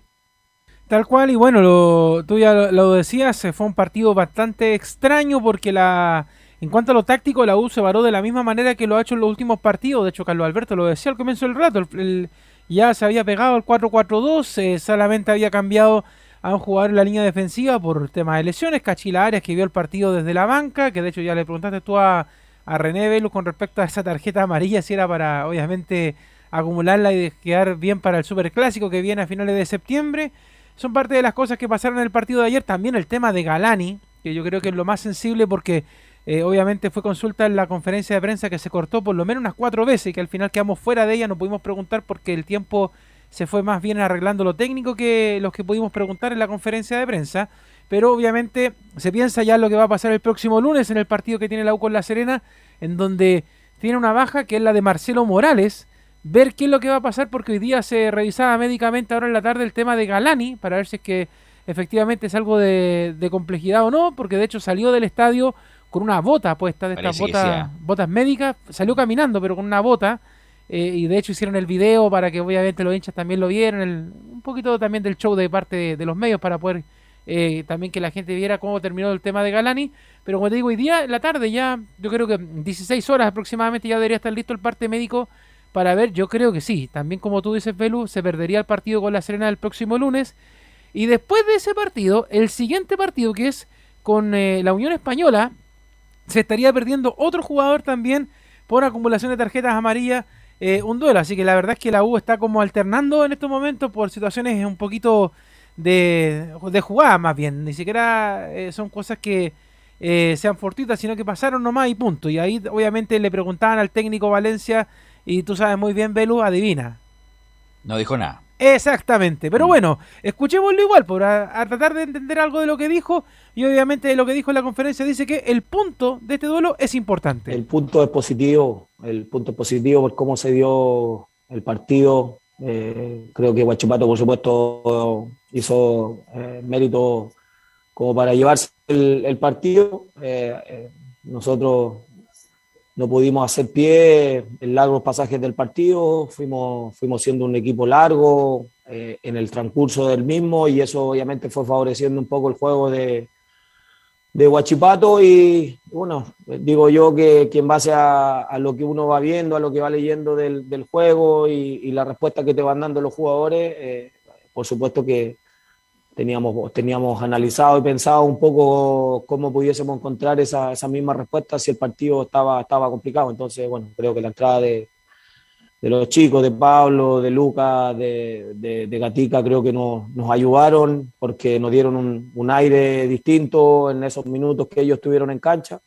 Y el equipo, por supuesto, se posesionó. Eh, eh, el, el, el, el, no convertir el penal para ellos, por supuesto, que nos dio un aire para seguir tratando de, buscar la, manera de cómo poder eh, eh, alcanzar eh, por lo menos un empate y bueno, afortunadamente eso pudo llegar a través de la vía de la vía penal a través de un, de un, ataque bien, bien armado bien construido. Pero...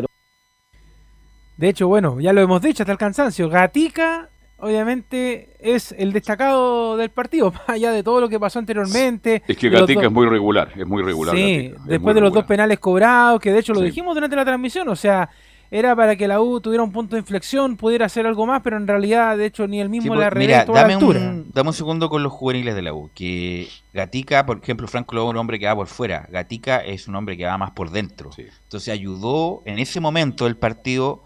Estaba la Ribey en el área y Gatica se metió con él en el área. Entonces fue a, a como a torear, a torear, a lucharla. Bueno, y justamente en una jugada esa le hacen el penal a Gatica. No sé si tiene muchas condiciones técnicas porque no lo vi tan dúctil como a Sadi, que me sí, parece. Mostró tres cosas muy a buenas. Sadi me parece un jugador, pero con, hay que tenerlo pero a mano ahí. A Sadi me parece un jugador de una técnica diferente. Pero Gatica hizo la pega, fue a luchar con, con los muchachos de Guachipato a, a, la refriega, bueno, y tuvo, y tuvo consecuencia ello el penal Leo. Sí, de hecho, de, del tema de Asadi, de hecho, hasta el propio técnico de Guachipato lo lo destacó como un buen jugador y ojo es más, ahí, Leo, ¿eh? disculpa que te interrumpa, sí. pero en la transmisión sale claramente cuando está Asadi ni siquiera entrando, o sea, está ahí con el cartel que le pone al árbitro, cuidado con Asadi, que rapidito, que rapidito, cuidado, lo, Lubera, Lubera le dice, cuidado con Asadi, bueno, tenía toda la razón. Lo tenía obviamente muy bien marcado, pues de hecho vio los pocos partidos que se dieron de en primera y también del fútbol formativo, eh, bien estudioso el técnico de Huachipato, ¿eh? a pesar de todo. Sí. Eh, y también, obviamente, eh, destacar una cosa con respecto a, a, Sadi, de que hay ya un representante, un agente que le está poniendo los ojos a este muchacho. Bueno, ¿Mm? eh, Felicevich me está diciendo. Walter Damián Montillo. Ah, bueno, lo conoce, Montillo, lo conoce, pues lo conoce, claro. entrenó, entrenó, con él, obvio. Claro, de hecho, él incluso habló días antes con los medios de que lo veía como un muy buen jugador. Eh, ahí en el, en el campo de juego y obviamente también ahora le brillan las manos, los, se hace, se frota las manos literalmente para llevarse al jugador. Así que bueno, eso y rápidamente escuchemos qué habla con respecto a Galani, que ya lo decíamos, salió lesionado de la Universidad de Chile, no así como el jugador de Huachipato, ¿eh? que se fue por, en ambulancia. Yo te mandaba unas fotos ayer, eh, Velus, pero bueno, ahí está la situación de Galani, lo comenta Valencia en Estadio Portales. Eh, lamentar un poco lo de Seba, se, se dobló el tobillo en una jugada puntual, que bueno, era producto un poco de cómo cómo se iba dando el tema de la cancha y bueno, y se le generó una inflamación muy grande, seguramente ahí habrá que hacer los, los estudios pertinentes, ojalá que obviamente no sea, no sea más que a lo mejor un E15 de, de cierto grado eh, y que bueno, veremos cómo evoluciona en la semana su recuperación y entendiendo siempre de que, de que esperamos que sea, que sea algo, algo mínimo, como te digo, pensando que, que, que son los riesgos del juego. Así que reiteramos, ahora en la tarde queda listo el parte médico con respecto al tema de Galán, así que mañana contamos eso y otras declaraciones también de Hugo Valencia que tiene que ver con el se tema vaya de los Leonardo, jóvenes. Hoy, antes que se vaya, y le pregunta a Velo también, Moya no, no, no aprovechó la oportunidad. No, Moya sigue Está jugando también, mala. eh, están también las declaraciones de Valencia respecto a Moya, pero por razón Sí, de tiempo. mañana, mañana lo comentamos No. todo ese tema, los juveniles, los, qué pasó con Luján, qué pasa con todos Lo estos jugadores último, que no lo último de la U, que la U juega el lunes, Leo, ¿ah? Próximo Sí, lunes. pues, lunes en la tarde, lunes a las 20 horas con La Serena, Perfecto. allá en el Teniente de Rancagua. Ok, así que mañana vamos a ampliar justamente lo que dejó el partido de la U ayer con Guachipati. Vamos con Colo Colo, que también tuvo un partido polémico y después de mucho tiempo pierde Colo Colo ni nada más ni nada menos que el Monumental, Nicolás Gatica. Sí, exactamente, un partido polémico tal como el que sucedió la temporada pasada en la penúltima fecha del campeonato 2020, cuando Colo Colo empata 0 a 0 con Cobresal en el último minuto, un penal claro no cobrado en contra del Peluca Falcón, lo que justamente le hubiera permitido a Colo Colo quizás haber ganado ese partido y no haberse salvado del último partido de la promoción, pero bueno, eso ya historia, pero claro, Cobresal ya sabía jugar estos partidos difíciles, de hecho, la temporada pasada cuando estaba Mario Salas, cuando en Colo Colo estaban preparando todo para el récord de Esteban Paredes, fue Cobresal el Monumental y le ganó 2 a 0, ahí marcó uno de los tantos Juan Carlos Gaete, que ayer también volvió al estadio de Colo Colo y fue totalmente pifiado, cada vez que tocaba la pelota se caían las pifes para él, pero fue protagonista del partido de ayer y obviamente también en ese partido de la vez pasada, así que un equipo de Cobresal que complica bastante, igual como pasó con la Universidad de Chile un par de semanas atrás, hizo el gol y se defendió con todo el equipo nortino y Colo Colo tuvo la gran posibilidad en el penal de Iván Morales, que lo desperdició, es el primer penal fallado en la carrera de Iván Morales y justo en el peor momento falló un penal el, el 18 el goleador de Colo Colo. Mérito de Requena también acá atajó bien. No, no fue mal tirado, no fue tan mal Pero tirado. medio- pero- hay un mérito del portero. Está bien, adivino. Siempre cuando ataja un, un penal arquero, siempre es mérito del arquero. Pero Morales le pegó borde interno, a media altura, ni siquiera muy esquinado, también la verdad no lo pateó bien, porque Requena lo esperó hasta el final. Estuvo bien el arquero de, de Cobresal, Nicolás. Ahora que haga lo que hizo ayer Cobresal, es lo que hizo con la U, un equipo que defiende muy bien con dos líneas de cuatro, es muy difícil penetrar y creo que a la larga se justifica también la, el triunfo del equipo del norte. De hecho Requena dijo después sobre el final del partido justamente que lo había estudiado Iván Morales, que prácticamente siempre pateaba los penales así, así que un poco sabía el portero de Cobresal cómo iba a ser ese compromiso. Pero de inmediato, ya por honor al tiempo y todo, vamos con las declaraciones, que van a ser dos en este partido. Una va a ser sobre el análisis del partido y la primera dice justamente Gustavo Quintero de la 1, creo que fue una derrota que en algún momento podía pasar. Bueno, yo creo que fue una derrota que en algún momento podía pasar, ¿no? Podía pasar, eh, un equipo que se defendió muy bien, que nos cerró los espacios, que jugaba de contra, que no nos llegó tantas veces, pero bueno, aprovechó una, dos de la primera llegada, de la segunda o la tercera que tuvieron, hicieron el gol. Y nosotros arriesgando mucho para tratar de hacer superioridad y tener más posibilidades de gol, eh, no, no pudimos contrarrestar esa, ese contragolpe, digamos, del gol. Después al final ya fue todo muy desordenado, ¿no? Porque ya Amor se quedó como, como delantero, ya fue, se desordenó mucho el equipo. Pero de todas maneras, bueno, tuvimos dos o tres situaciones muy claras, incluyendo el penal para convertir y no, hoy no fue un día, digamos, de precisión. El primer tiempo no tuvimos precisión, los extremos, Solari el pibe Cruz no, no encontraron espacios, no tuvieron la posibilidad de asistir. Así que bueno, nos quedamos hoy lamentablemente sin sumar.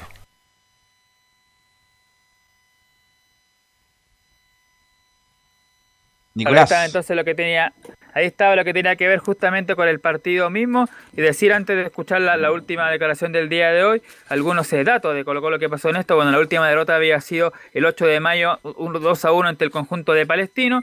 En el campeonato había tenido 7 triunfos y 3 empates, 10 fechas sin perder y en el total, sumando también la Copa Chile, 15 partidos sin perder. Y también otro dato que nos manda acá muy bien Laurencio Valderrama, que Colo Colo las 4 veces que ha perdido en el torneo, 3 han sido en el Monumental, por lo que no ha sido un terreno tan eh, inexpugnable para los visitantes. O'Higgins, Palestino y Cobresal y solamente periodo de visita, aunque podría estar, quedarse de lejos ese partido porque fue 5-1 frente a, a Ñublense con los juveniles, pero los tres partidos o los tres partidos restantes los ha perdido todos en el Estadio Monumental y es una deuda que tiene justamente el equipo de Colo Colo hacerse fuerte en casa. Y la última, que tiene que ver con el tema ya recurrente de las conferencias de Gustavo Quinteros y ya parece ya totalmente enojado, molesto Gustavo Quintero prácticamente. El hay 9. Que ver si se va. Claro, hay que Oye, el 9 va a llegar. El 9 va a llegar en la última fecha del campeonato. Obviamente estoy exagerando porque hay una ventana que máximo. Pero ¿cuánto llevamos del 9? Dos meses, tres meses hablando del 9 Colo Colo y no pasa nada. Y la última que escuchamos justamente, la número 4, el tema de los reemplazos. Nosotros no estamos reforzando el equipo, estamos reemplazando los que se fueron. Los jugadores hay que reemplazarlos. Si, si se van jugadores, tenés que traer porque si no tienen que jugar un montón de chicos de 18 años. Jugó Cruz otra vez de titular. 18 años para reemplazar a Martín Rodríguez, ¿no? Entonces tenemos que tener jugadores de jerarquía si la idea es eh, pelear el campeonato, ¿no? Los chicos van a jugar, están jugando conmigo un montón, todos los partidos juegan cuatro o cinco jóvenes, pero nosotros no queremos reforzar, esto es un reemplazo del jugador que se fue, nosotros tenemos que reemplazar al jugador que se va. Para tener un equipo competitivo podamos asegurar una clasificación a Copa, ¿no? Todavía no estamos demorando, pasan los partidos, el tiempo y, no, los reemplazos no llegan. Así que esperemos, eh, Daniel Morón está trabajando en eso, esperemos que lleguen lo antes posible para poder tener el equipo siempre ahí con variantes y más posibilidades, ¿no? Ahí está, pues ya cada vez molesto. El tiempo pasa, pasa y pasa y los refuerzos no llegan. Creo que tira hasta la próxima semana, nomás hasta el próximo jueves. Eh, Colo Colo y todos los clubes chilenos para fichar. Así que vamos a ver qué va a pasar entre estos días, quién va a llegar o no, los reemplazos de Martín Rodríguez y de Nicolás Blandi. La última de Colo Colo para cerrar, Leonardo Valencia prácticamente estaría ya saliendo de Colo Colo. Dicen que el equipo que adquiría préstamo es Deportes La Serena, el 10 de Colo Colo, Leonardo Valencia. Sí, increíble. ¿eh? Valencia, uno de los grandes presos en algún momento del fútbol chileno del Botafogo a Colo Colo, va a ir a donde es dueño Felicevich, en Deportes La Serena. Bueno, gracias Nicolás Camatica. Mañana ampliaremos justamente, porque tuvimos menos tiempo justamente por la conferencia de eh, Poyet y de los presidentes de la Católica. Vamos con Laurencio Valderrama y la, lo que dejó las colonias en este fin de semana a la espera del partido de Audax, Laurencio. Justamente eh, tenemos una jornada y un fin de semana bastante intenso con las colonias y justamente Palestino fue noticia de alguna forma este día sábado porque no solamente salió de la zona de promoción, sino que además goleó 3 a 0 al cuadro de la Católica y provocó técnicamente la salida de Gustavo Poyet del cuadro cruzado. Fue victoria 3 a 0 con gol de penal de Brian Carra con doblete de, de hecho del Velociraptor y tanto del Misa Dávila para el 3 a 0 final ante la Católica en el primer triunfo del Patograf. Recordemos que venía de un empate de Peñulense y de una derrota ante Deportes Antofagasta. Y vamos, como bien decía Nico Gatica, en atención al tiempo con las declaraciones de, de Palestino. El primero con el que marcó el gol, justamente, o los dos goles en rigor, como fue Brian Carrasco, quien declaró a la transmisión oficial que estaba muy contento por el triunfo porque lo estábamos buscando hace rato. Eh, contento por el triunfo, lo estábamos buscando hace rato, no se nos daba, eh, creo que hacíamos buenos partidos, pero nos desconcentrábamos todo el equipo una vez y nos hacían goles. Hoy día contra estos equipos, no es por desmerecer a los otros, pero contra estos equipos tenés que estar al 100% con la concentración, por la calidad que tienen los jugadores, te, les dejas una y, y hacen el gol. Entonces sabíamos, sabíamos que había que hacer un partido inteligente, intenso, y cuando atacáramos teníamos que hacer daño y creo que se nos dio así el partido, estuvimos ordenados y cuando tuvimos la posibilidad eh, fuimos profundos y le hicimos mucho daño a Católica. Y vamos a escuchar una sola del patógrafo en honor al tiempo y para ir también con la Unión Española, que fue un partido parejo la 0-1, pero lo controlamos nosotros. Eh, bueno, sin lugar a duda el partido fue un partido parejo, donde lo controlamos nosotros, los ataques de, de Universidad Católica, eh, tuvimos algunas contras, algunos disparos de media distancia en el primer tiempo. El segundo tiempo creo que fuimos un poquito más profundos y, eso nos llevó a, tener las posibilidades de, los penales, lógicamente. Como usted bien dijo, el poco tiempo de trabajo que llevamos eh, no es suficiente para, para, poder desarrollar lo que realmente queremos. Esperemos que seguir con las victorias, que el tiempo nos dé eh, lo suficiente para que la idea realmente pueda quedarse inculcada en los, los jugadores, eh, pero lo que hicieron hoy los jugadores no, no tiene nada que ver con, con, la idea nuestra, o sea, los jugadores han, hecho esto eh, porque han salido a batallar, han dado el 100% desde, todos los aspectos, desde lo físico, de lo mental, desde lo técnico, así que bueno, yo muy feliz, agradecido a los jugadores por el esfuerzo que hicieron y ojalá a partir de ahora podamos empezar a nosotros a desarrollar la idea. Imagínense que tuvimos solamente un día de trabajo, es muy difícil eh, poder eh, expresar realmente lo que queremos. Muchachos. Lo dijo el técnico claramente, un equipo ordenado que tuvo la tranquilidad y que fue un poquito más ofensivo en el segundo tiempo y eso significarán dos penales. Uno que casi lo ataca el, el Sanabria P y el otro muy bien tirado por, por eh, Brian Carrasco. Justamente eh, vamos a ir repasando más declaraciones de Palestino durante la semana, pero lo importante es que Palestino salió de la zona eh, de promoción, quedó décimo tercero con 21 puntos y ahora dejó a Milipilla en la zona de promoción décimo quinto con 20, tantos así que terminó despidiendo justamente por esa razón. Se fue John, ¿ah? se fue John terminó saliendo John Armijo. Así que Palestino vuelve a la acción el miércoles 8, eh, después de todo el fin de semana de Copa Chile clasificatoria, vuelve el miércoles 8 a visitar a Everton el, a las 20.30 horas en Estados Solito, así que tendrá una semana de trabajo en relativa tranquilidad el técnico patógrafo. Y ahora vamos con la Unión Española, que justamente eh, cerró la jornada con esta gran victoria 2 a 1 ante el cuadro de la calera. Y ojo con, con, la Unión que partió perdiendo el partido con el tanto del Sacha Sae, una, una jugada donde falló ahí eh, Tomás Galdame y terminó eh, batiendo al Mono Sánchez. Pero en el complemento, Ignacio Lemos, uno que anda bien, el, el uruguayo, eh, empató a los 62 y luego al Pato Rubio en un gol muy celebrado por la hinchada en el minuto 80, eh, en un gol quizá algo eh, similar, guardando las proporciones con el que le marcó a Colo Colo en esa famosa definición del 2003, así que bien por la Unión Española que con este resultado 2 a 1 subió muy bien al sexto lugar con 27 puntos y se pone en zona de copas internacionales, algo que, no estaba hace bastante rato el cuadro hispano, recordemos que venía de una racha de varias derrotas consecutivas antes de lo que fue la victoria ante Wanderers. Así que vamos de inmediato con la declaración de César Bravo en la 01 que dice que subimos el nivel de juego y revertimos un macabro adverso. Bueno, primero creo que sí subimos el, nivel de juego que veníamos haciendo, sobre todo en la, derrota que, tuvimos, pero creo que es la esencia de Unión, creo que este es el juego que, ellos poseen, que ellos tienen y que, que pudimos revertir un, marcador adverso a través del buen juego, de del compromiso que tenían los jugadores y de todo lo que se, se había tratado de realizar, y más cuando Calera se, se, nos mete atrás, más espacio nos deja, más espacio para elaborar,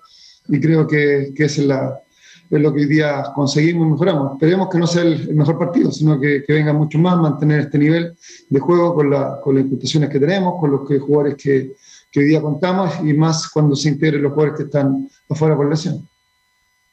Y lo último que vamos a escuchar en esta pasada, muchachos, le, le, preguntaron bastante sobre Coto Sierra y sobre su continuidad en el cargo. Y reconoce en la número 04 que su tema eh, es un tema que está conversando la continuidad, pero hay un respaldo a nuestro trabajo. Eh, es un tema que se está hablando, se está manejando, pero hasta el momento hay una, hay, hay, se, respalda lo que se está haciendo. Creo que no sé si se dan, se, se, se debe por entendido, pero nosotros lo estamos haciendo bien y la gente también está contento, sobre todo el área el área gerencial o la gerencia que, ha, visto el trabajo que se ha hecho, independiente de que a veces los resultados se te dan o no se dan.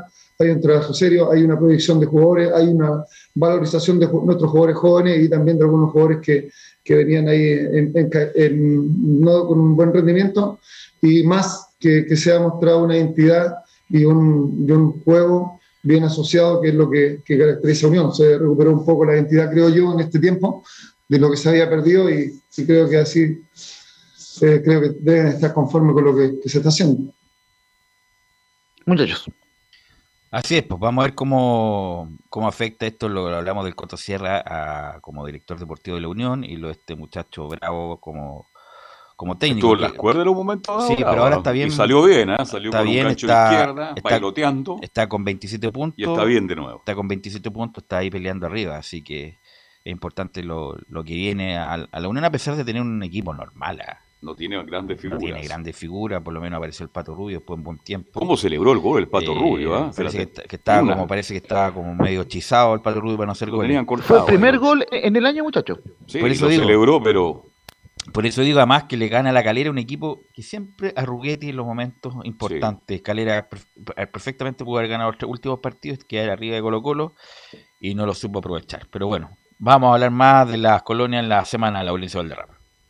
Justamente porque el día miércoles a las 7 de la, de la tarde se, se viene este partido semifinal vuelta ante Colo Colo en el Estadio Santa Laura y justamente ahí eh, Unión tiene que remontar un marcador 4-0 y vuelven al campeonato el próximo martes 7 de septiembre ante Melipilla, así que eh, esa es la, la acción de la Unión Española en la, próxima jornada y estaremos contando más de las colonias y las reacciones del partido de Auta Anto Higgins el día de mañana. Un fuerte abrazo.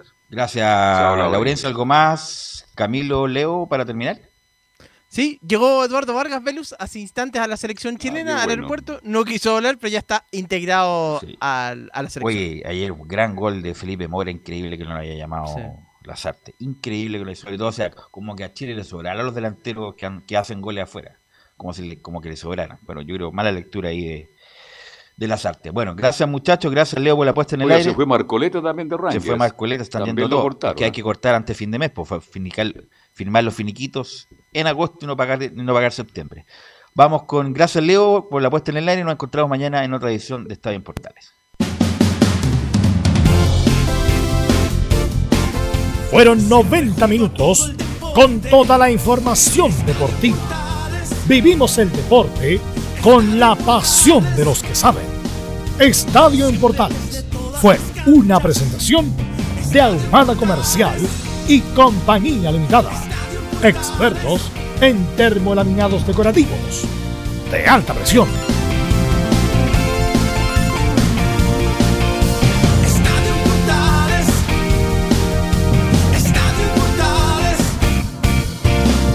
Radio Portales.